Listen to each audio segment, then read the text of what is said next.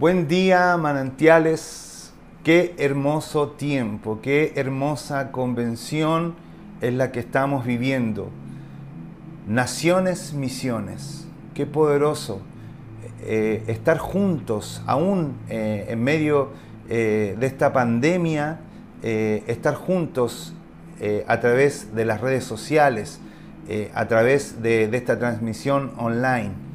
Así que quiero bendecirles, quiero saludarles. Mi, nombre es eh, Nelson, soy el pastor Nelson eh, y junto con, mi esposa Giovanna eh, somos los pastores de Manantiales La Plata. Así que quiero, aparte de saludarles a toda la familia Manantiales, también quiero mandar un fuerte abrazo, un fuerte saludo, un fuerte abrazo a, a toda la familia de Manantiales La Plata, nuestra, nuestra iglesia, a quien amamos y estamos, y Dios nos puso en este tiempo eh, a pastorear en esa hermosa ciudad y a esa, a esa hermosa familia, ese hermoso pueblo. Le eh, saludamos a todas las familias de Manantiales La Plata porque me dijeron, pastor, por favor, mándenos un saludo, así que estoy cumpliendo con, con este saludo. También quiero eh, dar gracias eh, a, nuestros pastores, a nuestros padres espirituales, a Pastor Marcel, Pastora Karina, muchas gracias eh, por permitir, permitirnos, cuando digo permitirnos porque sé que también al estar disfrutando de esta bendición, de compartir una palabra, está también mi esposa, están mis hijas acá conmigo, orando este tiempo, preparando. Eh, esta palabra que, Dios me encomendó eh, entregar en esta, en esta convención. Así que gracias, eh, Pastor Marcel, gracias, Pastora Karina, les amamos, les bendecimos y, también saludar también a todos los pastores de todos los manantiales. ustedes son nuestra familia, les abrazamos, les bendecimos. Y estar aquí en la casa estudio de nuestro Jerusalén, para mí es una bendición para mí es una alegría. Eh, eh, me siento, wow, estoy nervioso, estoy feliz de, poder estar eh, acá en este tiempo compartiendo con cada uno de ustedes. Pero vamos a, escuchar a Dios, vamos a escuchar su palabra, vamos a sentarnos alrededor de Cristo y vamos a escuchar lo que está en su corazón. Le invito a que podamos orar para que podamos alinear nuestros pensamientos, nuestros corazones y nuestros espíritus a su corazón. Señor, abrimos nuestros corazones ahora. Abrimos, Señor, nuestros espíritus y los conectamos, Señor, a ti. Abrimos nuestros oídos y nos sentamos alrededor tuyo para beber, para comer, para ser instruidos para ser ministrados por tu palabra. Gracias Señor, porque sabemos que a través de cada palabra que tú has ido soltando y vas a soltar en esta hermosa convención, viviremos este tiempo de naciones, misiones. Gracias Señor, en el nombre de Jesús. Amén y amén. Amén, amén. El título de la palabra que que vamos a escuchar y que eh, vamos a compartir es que se haga tu voluntad, que se haga tu voluntad. Ese es el título de la palabra. Y para eso yo quiero invitarles a que a modo de introducción veamos algunos sinónimos de la palabra voluntad. Algunos sinónimos de la palabra voluntad es decisión, intención, afán, deseo, disposición, amor, orden, mandato. Mire qué hermosos sinónimos. Decisión, intención, afán, deseo, disposición, amor, amor, orden y mandato. Esos son sinónimos de la palabra voluntad. Pero esta frase, del cual hace el título de esta palabra, que se haga tu voluntad, es una oración. Es una oración que hoy en día no todos están dispuestos a hacer. Y la, y la razón es simple, porque todos tenemos nuestra propia voluntad, o sea, todos tenemos nuestra propia decisión, todos tenemos nuestros propios afanes, todos tenemos nuestros propios deseos, todos tenemos nuestra propia disposición o amor, en fin, no cualquiera hoy en día hace esta oración o dice esta frase, que se haga tu voluntad. Entonces, juntos, vamos a ver tres puntos acerca de la voluntad de quien nos convoca a esta convención, de la voluntad de quien es el centro de nuestra vida, de la voluntad de Dios. Tres puntos acerca de la voluntad de Dios. Y para eso yo le invito a que me acompañe el libro de Mateo, capítulo 6, versículo 9 al 13. Mateo capítulo 6, versículo 9 al 13. Dice, ustedes deben orar así. Padre nuestro, que estás en el cielo, santificado sea tu nombre, venga tu reino, hágase tu voluntad en la tierra como en el cielo. Danos hoy nuestro pan cotidiano Perdónanos nuestras deudas, como también nosotros hemos perdonado a nuestros deudores. Y no nos dejes caer en tentación, sino líbranos del maligno. En estos versículos podemos descubrir el primer punto acerca de la voluntad de Dios. Y el primer punto es claves para hacer la voluntad de Dios. En estos versículos vamos a descubrir claves para que usted y yo podamos desarrollar y hacer la voluntad de Dios. Lo primero es relación. Fíjese, estos, estos versículos dicen, Padre nuestro. El único que puede decir esta palabra, Padre, obviamente es un hijo. El vecino no puede decirle padre al, hombre o al vecino de enfrente. El, niño que vive en una casa no puede decirle padre al hombre que, que vive enfrente de su casa, sino que le puede decir padre, obviamente, a quien es su papá. Entonces, la primera clave para hacer la voluntad de Dios es relación. Solo un hijo hace la voluntad de su padre. Solo un hijo hace la voluntad de su padre. Nuestro gran ejemplo, Jesús.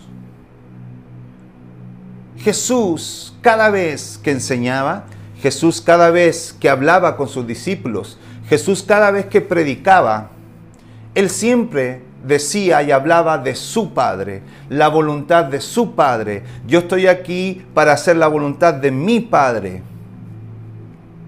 Al punto que en los momentos más difíciles para Jesús, en los momentos de mayor humanidad de Jesús, Él tuvo esta oración.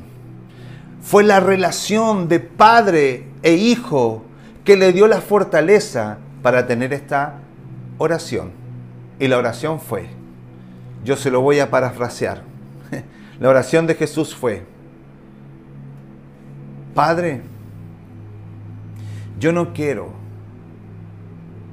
morir en la cruz. Si fuese por mí, que pase de mí esta copa. En esas palabras le estaba diciendo, si fuese por mí, papá, yo no quiero sufrir en esa cruz. Yo no quiero ser maltratado. Yo no quiero que se burlen de mí. Yo no quiero morir. Si fuese por mí, papá, ojalá no pudiera vivir esto. Pero inmediatamente Porque dice la palabra que en ese momento de angustia, de tanta angustia de Jesús, era tal su angustia que él transpiraba sangre. Era tanta la presión que tenía en ese momento. Pero nunca dejó de ser hijo, porque inmediatamente las palabras que vienen después de, decir, no, que, si fuese por mí, no lo haría. Las palabras del Hijo Jesús fue decir, pero que no se haga mi voluntad, sino la tuya. Iglesia, familia, manantiales, solo un hijo hace la voluntad de su Padre. Solo un hijo hace la voluntad de su Padre. Solo alguien que vive una relación profunda hace la voluntad de su Padre, con el anhelo y el afán de traer contentamiento al corazón de su Padre. Otro ejemplo, el apóstol Pablo. El apóstol Pablo estaba tratando de explicar esa relación tan estrecha que, tiene con Dios. Y no encontró mejores palabras que decir, al final de cuentas muchachos, ya no vivo yo, sino Cristo vive en mí. Ya no vivo yo, sino Cristo vive en mí. Esas son palabras de una persona, de un hombre, que vivía una relación tan profunda con Dios que no le costaba nada hacer la voluntad de Dios. La primera clave para hacer la voluntad de Dios es relación, ser un verdadero hijo, que en algún momento de nuestra vida podamos repetir, podamos sentir, podamos vivir lo que dijo el apóstol Pablo. Ya no vivo yo, sino Cristo vive en mí. La segunda clave para hacer la voluntad de Dios es rendición, rendición. Vuelvo a los primeros versículos que leímos. Dice, Padre nuestro, que estás en el cielo, santificado sea tu nombre. Venga a nosotros tu reino. Hágase tu voluntad, como es en el cielo, así también que ocurra en la tierra. Eso habla de rendición. Mire lo que dice Mateo capítulo 7 versículo 21. No todo el que me dice Señor, Señor, entrará en el reino de los cielos, sino solo el que hace la voluntad de mi Padre que está en el cielo. Escúcheme, la rendición nos lleva a un nivel de que no siempre nuestros planes y deseos van a estar acorde con los planes y deseos de Dios. Tenemos que aceptar que no siempre nuestros deseos o nuestros planes están acordes con los deseos y los planes de Dios. Entonces, cuando eso ocurre, lo más probable es que por amor de nuestro Padre tengamos un no como respuesta. Alguien que tiene rendición para hacer la voluntad de Dios aprende a amar los no de Dios. ¿Cuántos dicen en este día, Señor, enséñame a amar tus no? enséñame, Señor, a amar tus no es el tiempo. Enséñame a tener esa rendición de decir, Señor, que se haga tu voluntad. Porque muchas veces escuché como excusa de los que no les gusta un no como respuesta, de los que no les gusta no es el tiempo, a los que no les gusta esa respuesta, muchas veces escuché este argumento. Pero el Evangelio es toda negación. Dios es el Dios de la prohibición. Y cuando escucho esos argumentos, me doy cuenta que son personas que no leen la palabra, que no leen la Biblia. Porque mire lo que dice Jeremías capítulo 29, versículo 11. Jeremías capítulo 29, versículo 11 dice, porque yo sé muy bien los planes que tengo para ustedes. Esto te dice el Señor esta mañana, manantiales esto te dice Dios esta mañana, sobre todo si has escuchado un no como respuesta, si has escuchado un no es el tiempo como respuesta. Esto te dice Dios esta mañana, porque yo sé muy bien los planes que tengo para ustedes, afirma el Señor.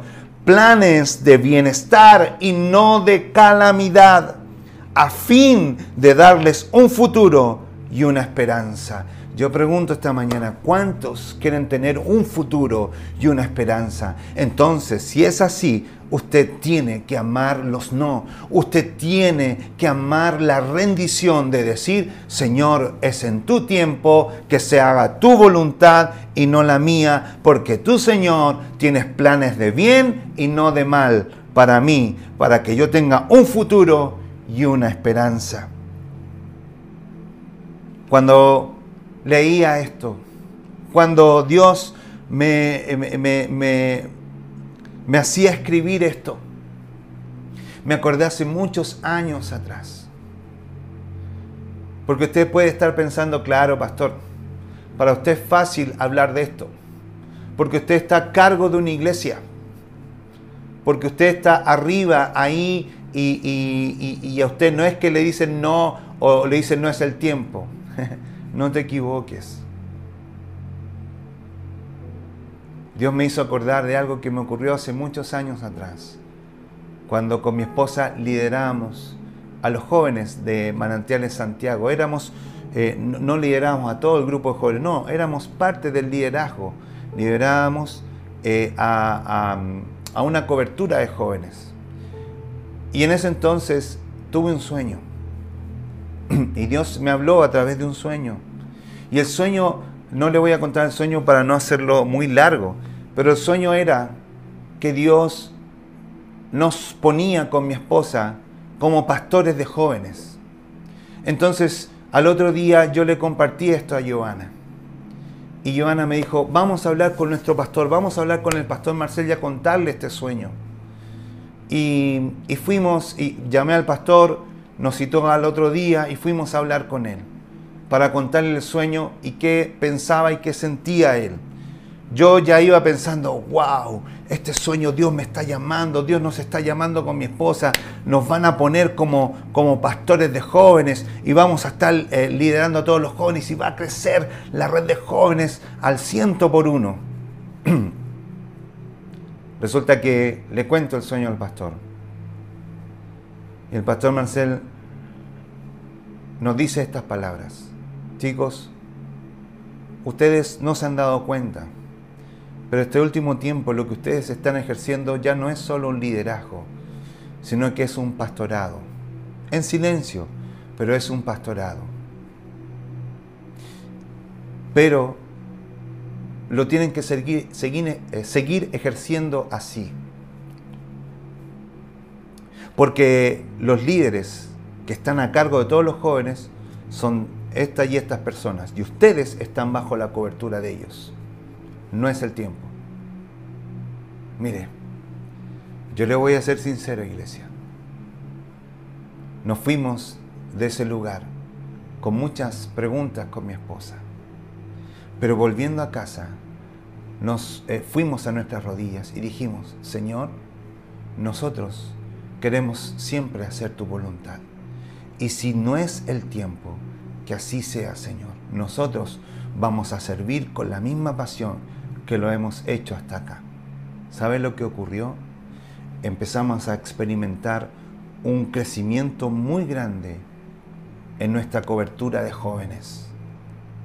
Nunca, escúcheme bien, nunca me fui en contra de mi pastor.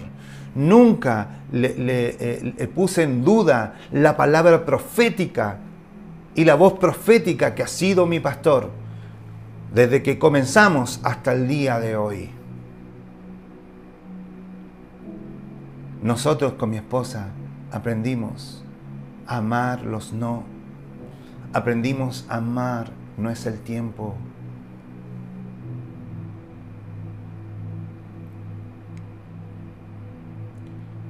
Yo siempre he dicho esto, a la gente le gusta mucho ver el producto terminado,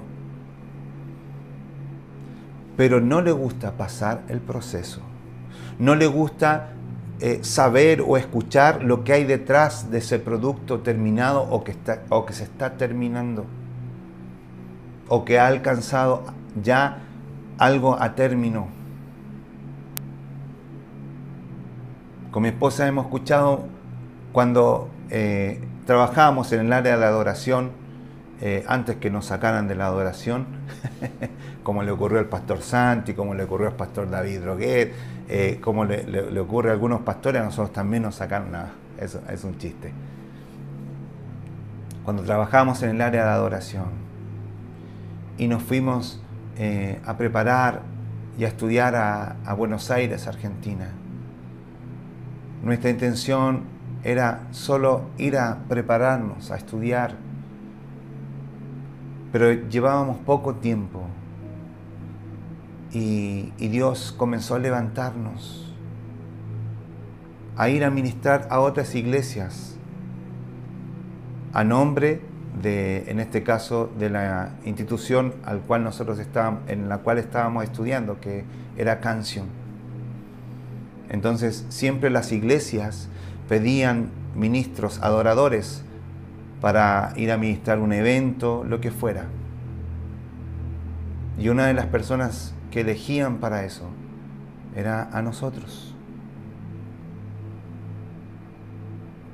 Y, y, un día conversando con el director, yo le decía, escúchame, hay tantos chicos mucho mejor técnicamente preparados que yo o que mi esposa para hacer esta tarea, ¿por qué nosotros? Y una vez el director me dijo esto. Quizás no lo entiendes ahora, Nelson, me dice. Pero ustedes son confiables. Ustedes son confiables. Porque ustedes aceptan un no cuando tienen algún anhelo. Porque cuando nos conocimos, yo te dije algunas cosas y, tú me dijiste estas palabras. Tú eres el hombre de Dios, tú eres la autoridad que Dios puso acá y si Dios puso eso en tu corazón, lo vamos a hacer. Por eso con tu esposa son confiables.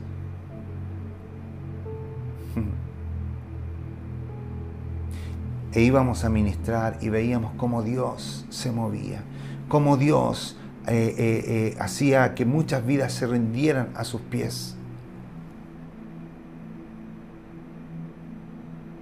Y yo ahora recuerdo eso con tanto amor hacia Dios, porque le digo, Señor, gracias, porque una de las razones del por qué pudimos experimentar eso es porque muchas veces nosotros aceptamos un no, porque aprendimos a amar el no, porque aprendimos a amar no es el tiempo. Por eso después nos volvimos confiables para Dios. Rendición absoluta, rendición absoluta. Y la última clave en este punto uno es el sustento el sustento. Alguien que hace la voluntad de Dios tiene sustento. Escúcheme, porque los versículos que leímos al principio dice, danos hoy nuestro pan cotidiano. Perdona, perdónanos nuestras deudas, como también nosotros hemos perdonado a nuestros deudores y no nos dejes caer en tentación, sino líbranos del maligno. Eso es sustento. Alguien que hace la voluntad de Dios tiene sustento. Alguien que hace la voluntad de Dios tiene sustento. Estos versículos que le, leí, sobre todo este último que le leí, dice, danos nuestro pan de cada día, perdónanos nuestras ofendas, eh, eh, ofensas y líbranos. Todo es hacia la persona. Dame, perdóname y líbrame. Mire, alguien que ora de esa forma y que está confiado que va a recibir eso, es alguien que primero tiene una relación, que después tiene una rendición y que a raíz de eso tiene sustento. A raíz de eso puede orar tranquilamente diciendo, dame, perdóname, líbrame. ¿Usted quiere ser perdonado por Dios? ¿Usted quiere vivir el sustento de Dios? Haga su voluntad. Tenga una relación. Tenga una rendición absoluta. Y va a vivir sustento. Yo le dije que le iba a hablar de tres puntos acerca de la voluntad de Dios. Este fue el primer punto en, en la cual le di tres claves para hacer la voluntad de Dios. Aquí voy al segundo punto de la voluntad de Dios, las consecuencias de no hacer su voluntad. La primera consecuencia de no hacer su voluntad es que lo más seguro es que usted estará en el lugar equivocado con las personas equivocadas. Es la primera consecuencia estarás en el lugar equivocado y con las personas equivocadas. Si no, pregúntele esto a Jonás. La voluntad de Dios era que él fuera a Nínive.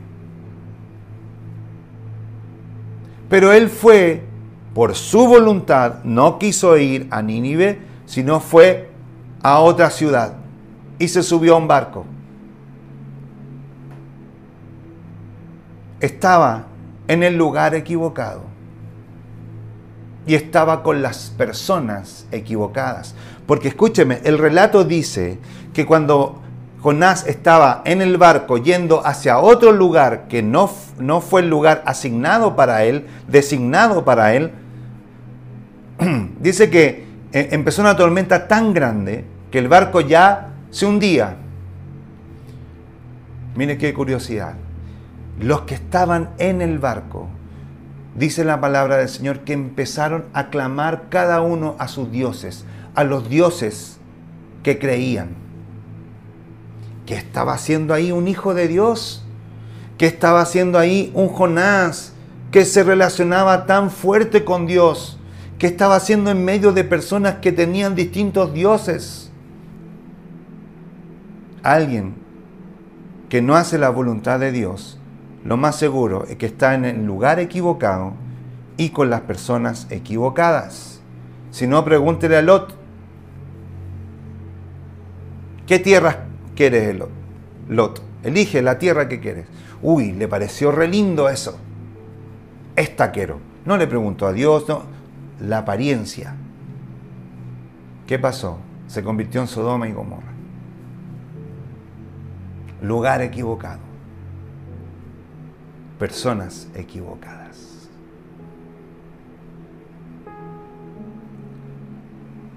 La primera consecuencia de no hacer la voluntad de Dios es estar en el lugar equivocado y con las personas equivocadas.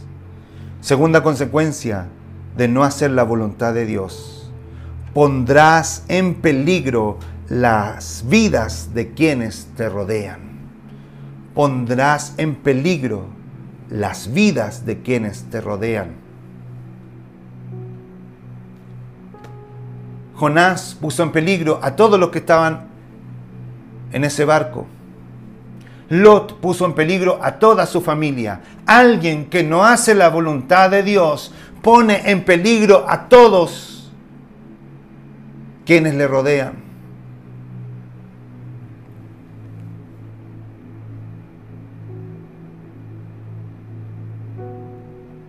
Consecuencia para Jonás, se lo tragó un pez.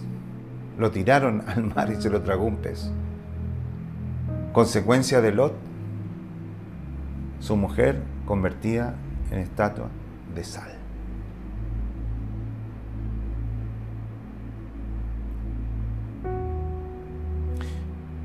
Tercera consecuencia de no hacer la voluntad de Dios, serás un calientabancas. Yo pregunto, ¿a cuánto les, gusta, les gustaría ser un calientabancas? Hoy, pastor, no, no te entiendo ese término. Es un término medio futbolístico, ¿no? Es lindo jugar el partido. Es lindo estar adentro de la cancha. Es feo ser suplente y pasar toda una vida calentando un lugar sin haber visto minutos en la cancha.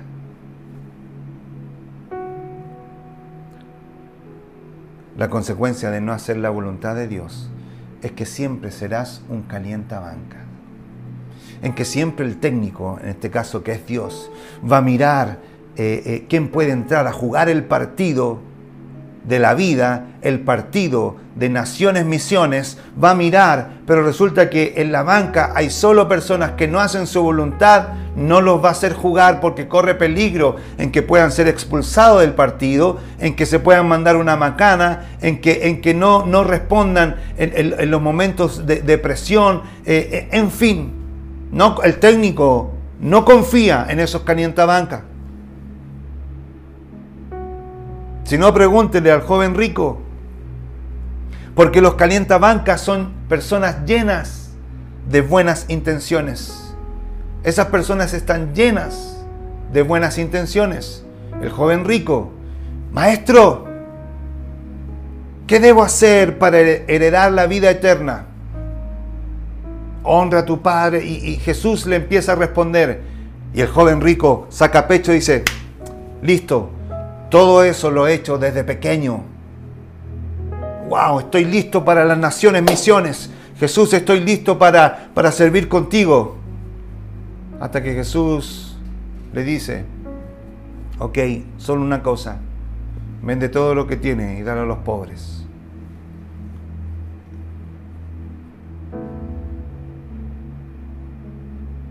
Dice que el joven rico se puso triste y se fue porque tenía mucha plata. Un calientabancas que tenía buena intención, porque la pregunta era buena, llena de buenas intenciones. Pero no experimentó, no tuvo el privilegio de caminar junto con el Maestro no tuvo el privilegio de verlo caminar sobre el agua, no tuvo el privilegio de ver cómo multiplicó la comida, no tuvo el privilegio de ver cómo resucitó a Lázaro, no tuvo el privilegio de ver el reino de Dios acá en la tierra. Escúcheme, los calientabanca no tienen el privilegio de ver el poder de Dios sobre las naciones de la tierra. El que no hace la voluntad de Dios no tiene el privilegio de ver a Dios actuar.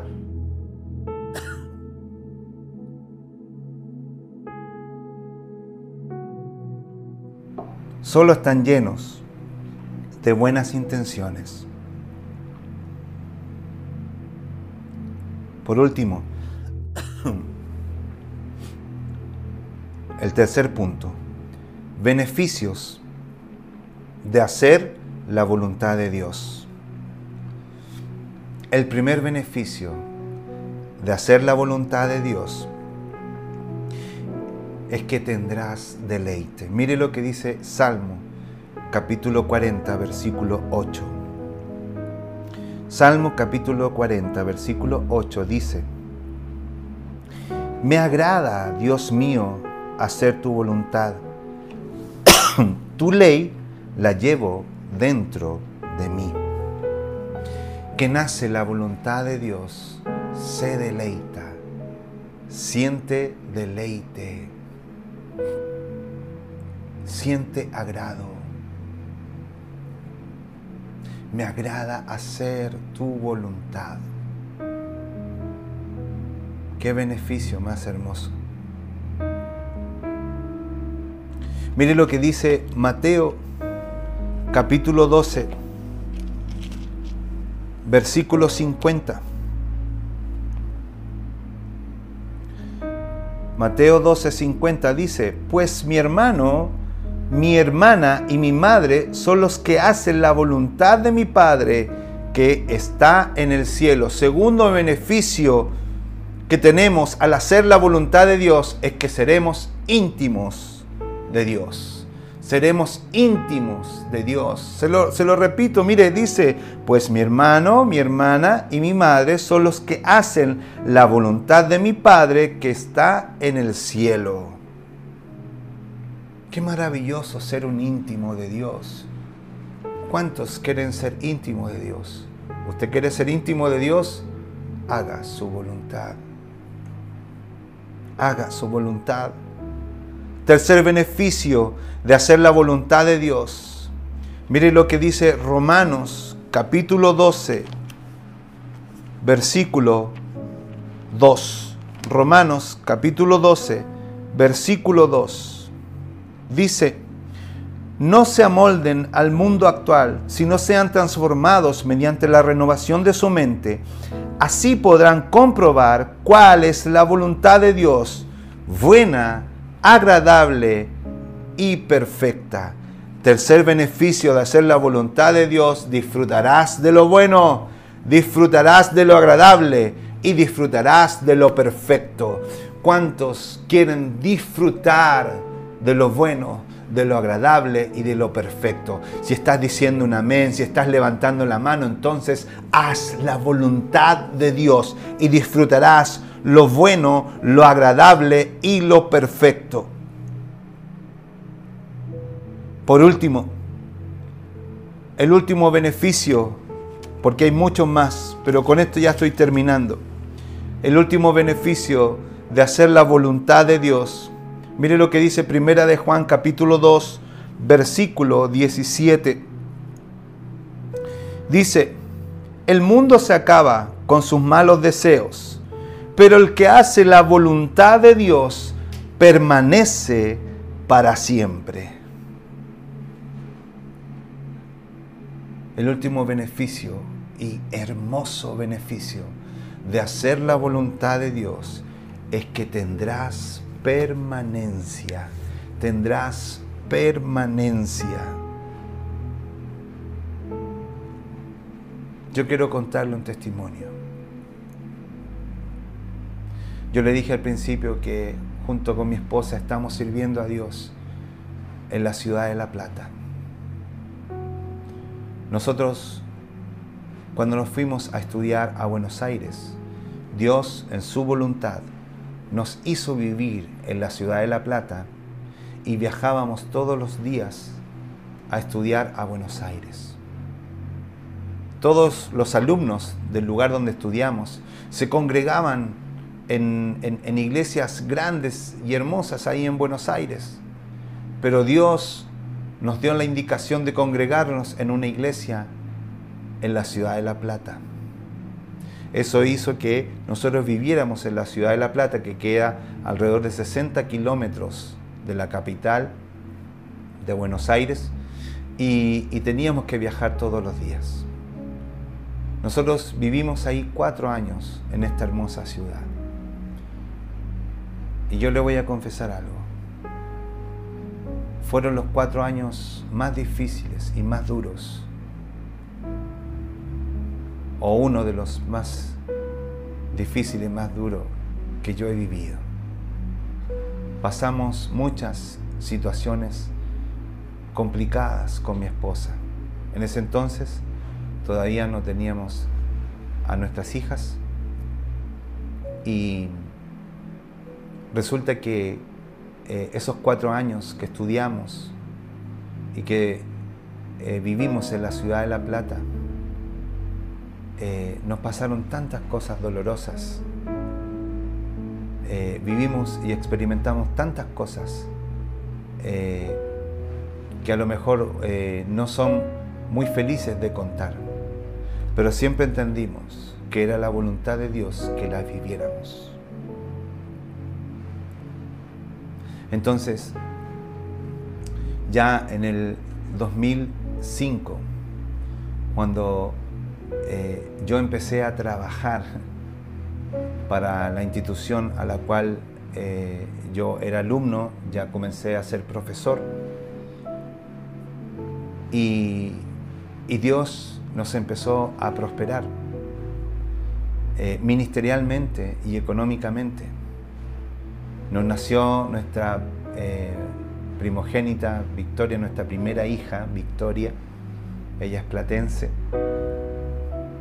y dijimos, wow, ahora comenzamos, vamos a comenzar a cosechar todo lo que estos cuatro años eh, hemos sembrado con lágrimas, eh, eh, con dolor, bueno, ahora lo vamos a cosechar en esta ciudad.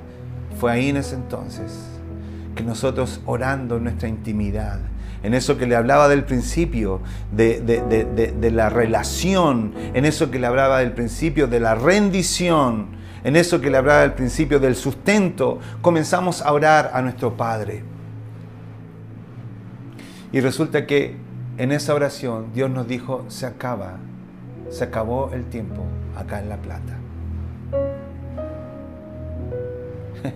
Nosotros con mi esposa nos miramos y nos dijimos, justo ahora que estábamos empezando a, a prosperar en todo sentido, justo ahora, pero que no se haga nuestra voluntad.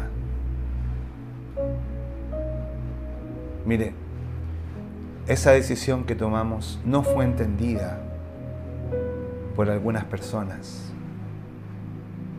Incluso por ahí también sufrimos un poco de el no entendimiento de estas personas.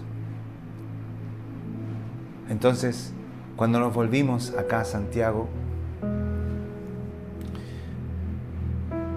yo dije, listo, Señor, tarea cumplida.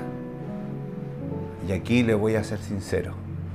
Aquí le voy a hablar de Nelson, el simple, inmortal Nelson. Yo dije estas palabras. No vuelvo nunca más a esa ciudad. Así lo dije. Tengo que confesarlo. Quédese tranquilo que a mis hijos espirituales eh, a nuestros hijos espirituales allá en, La Plata conocen esta historia. Incluso eh, eh, más adelante una de ellas, que en ese entonces, bueno, ya, voy por orden para, para que me, entienda. Entonces, yo dije eso, pero resulta que pasaron los años y, resulta que el pastor Marcel, nosotros eh, ya eh, eh, pasaron unos cuantos años, nos nombraron pastores acá en Manantiales Santiago y, yo seguía trabajando en un trabajo secular y seguíamos liderando una, una, cobertura de jóvenes con mi esposa, pero ya nos habían nombrado pastores. Y resulta que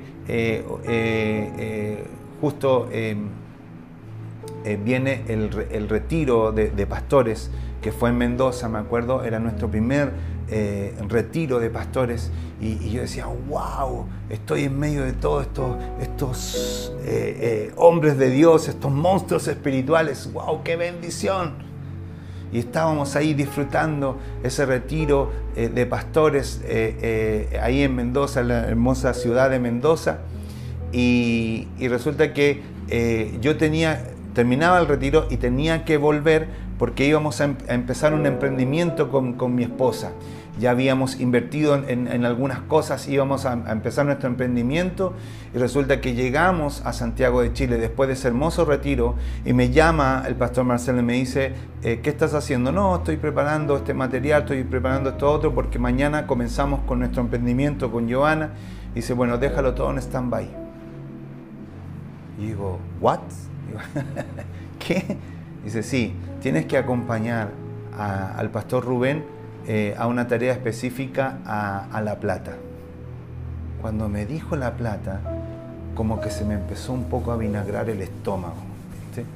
Y, yo dije, eh, bueno, le dije yo, sí, ok, eh, pero ¿cuántos días son eh, porque mirá que yo tengo esto, ya tengo invertido eh, eh, una cantidad de dinero y tengo que comenzar esto y va a ser nuestro emprendimiento, nuestro trabajo.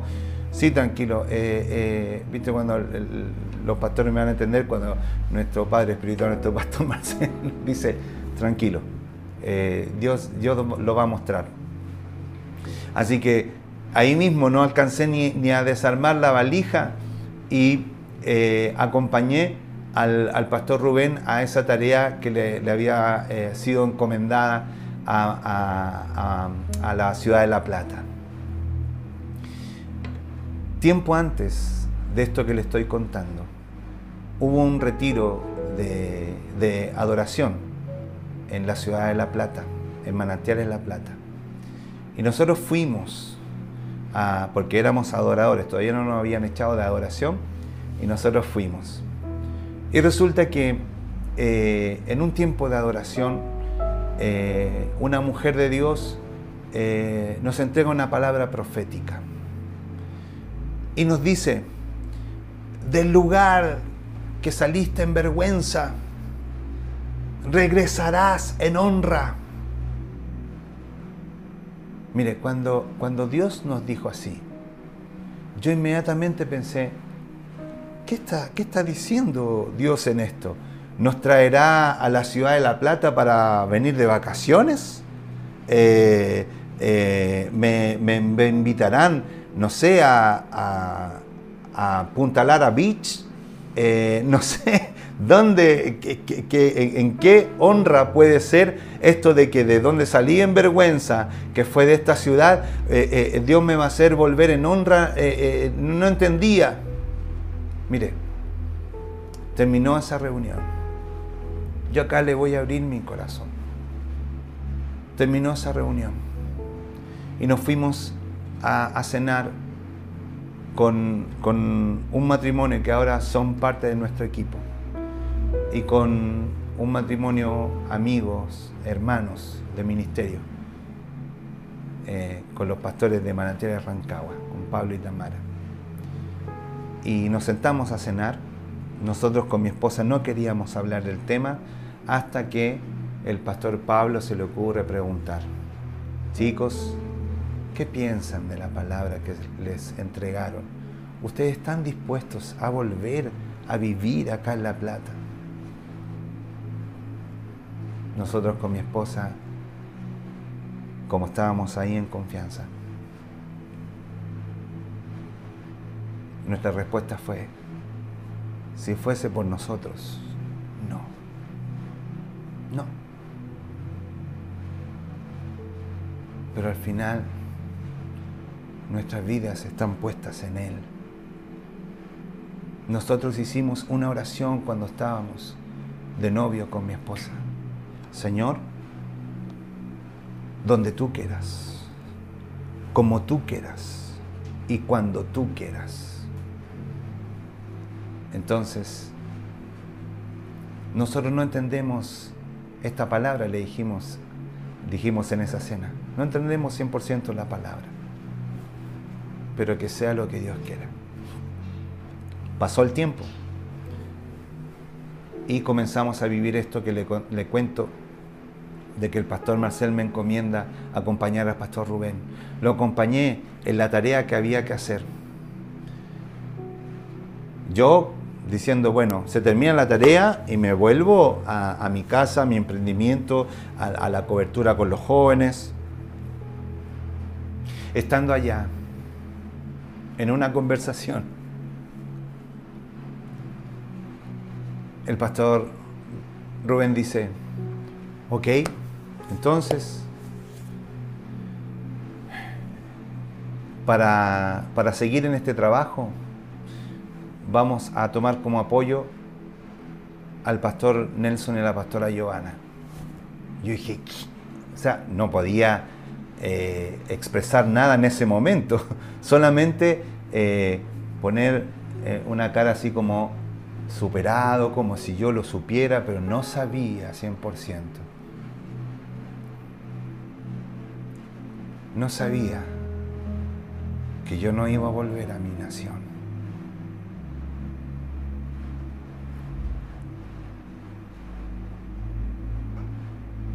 Me quedé allá en La Plata. A los meses después llegó mi esposa y mis hijas. De esto que le estoy contando, han pasado casi seis años. Y yo le tengo que decir hoy, en el nombre del Señor,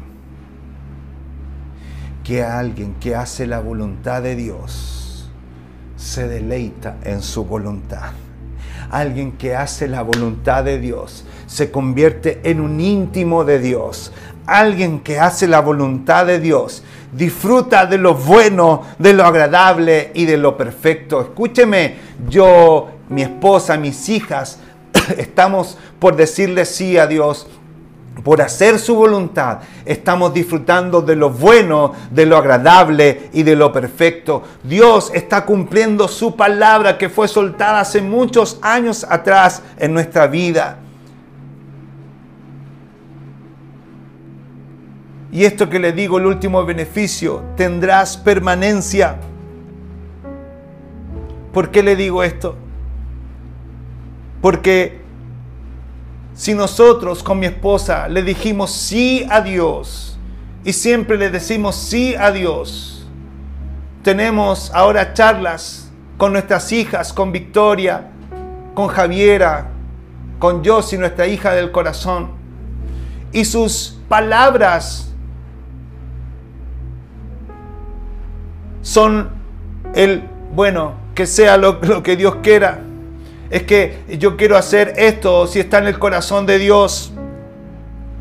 Cuando yo las escucho decir así, yo digo, Señor, gracias, porque esto ha derivado a que ellas amen tu voluntad, que ellas busquen tu voluntad, o sea, permanencia. Escúcheme iglesia, permanencia se refiere a que naciones, misiones, se llevará a cabo con quienes amen y hagan y permanezcan en su voluntad. No solo esta generación que me está escuchando, sino la generación que viene. Esa generación que viene es la que está mirando a esta generación en cuanto a hacer la voluntad de Dios. Este último gran avivamiento. ¿Por qué le digo último gran avivamiento? Porque Dios se cansó de, de, derramar de su mover y que se agote. Dios se cansó de, venir a tocar la tierra, pero que no sea permanente. Dios ahora se está asegurando a que este último gran avivamiento, los que participen de este último gran avivamiento, quienes lleven a cabo este último gran avivamiento, sean personas que hagan su voluntad, porque esto le da permanencia hasta que Cristo venga a buscarnos. Por eso este es el último gran avivamiento y serán protagonistas quienes hacen su voluntad.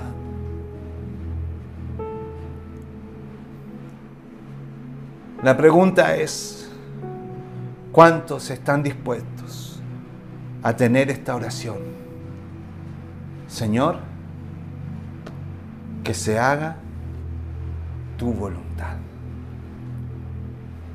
Manantiales, vamos a comenzar a vivir. Estamos viviendo naciones, misiones pero solamente Dios va a contar con quienes de corazón y de espíritu tengan esta oración.